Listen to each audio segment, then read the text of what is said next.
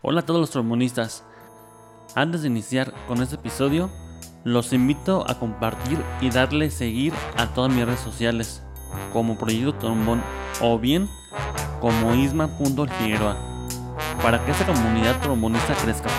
Y agradecer también a mis seguidores eh, que de acuerdo ahí a las estadísticas, estamos ya en, en Colombia, Estados Unidos, Guatemala y por supuesto México. El día de hoy tenemos un episodio especial. Es un mini episodio en el cual hablaremos del documental dedicado a mi papá, llamado Ismael Figueroa, Anécdotas de un Emprendedor. Lo vamos a estrenar este próximo 18 de noviembre del año presente, que es el día de nacimiento de mi papá. La verdad, ya tenía muchas ganas de hacer ese proyecto, pues pienso que influyeron muchas cosas en mí.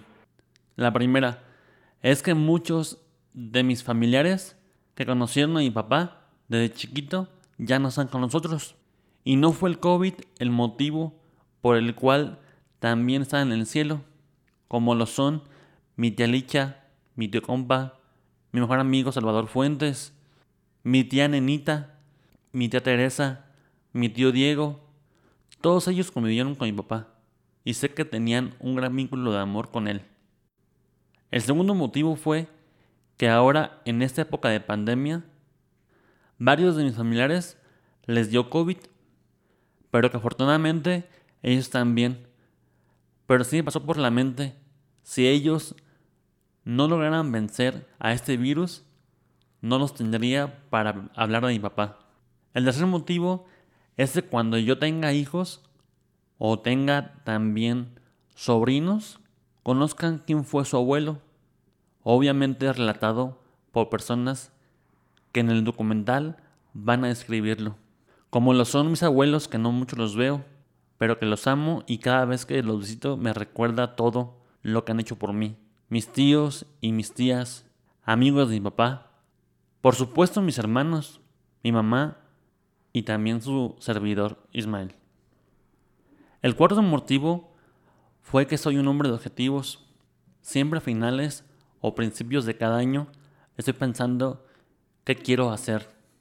Y obviamente me inspiré en una relación de padre e hijo. No se compara nada con el tamaño de empresa, pero sí con el amor de un hijo hacia su padre. Me estoy refiriendo al señor que en paz descanse, el dueño de las Chivas y de OmniLife, Jorge Vergara, y su hijo Amori Vergara. No llegué a conocerlo y tampoco creo que vaya a conocer a su hijo, que hoy está al mando de la empresa que sus padres hicieron.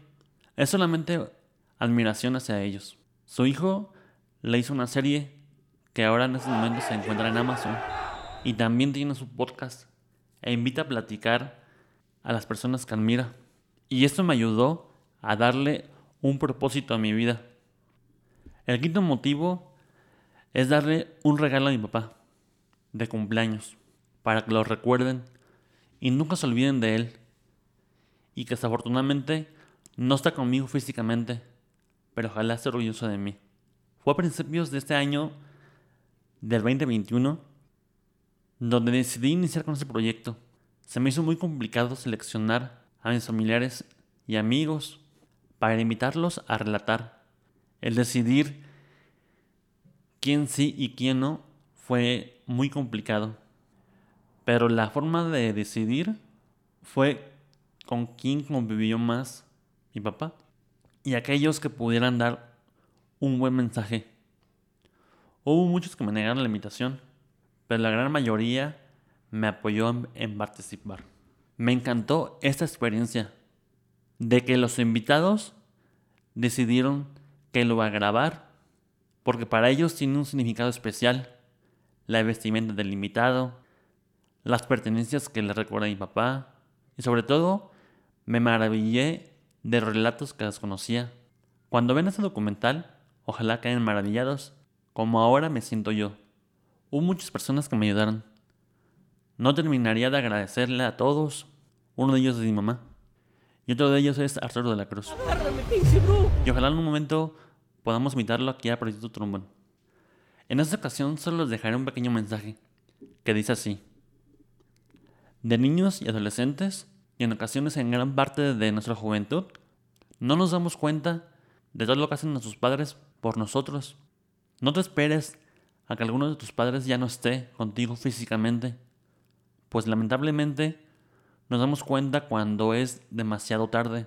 Acércate, pregúntales cómo va su día, abrázalos, y si los admiras, díselos. Si los amas, demuéstraselo, o simplemente regálale esas dos palabras, te amo. Agradeceles. Date cuenta que ellos hicieron un acto de amor por ti. Ahora me siento muy contento porque estoy cumpliendo eh, otro objetivo más, que es el documental y ahora el podcast. Bueno, pues vamos a, a despedirnos.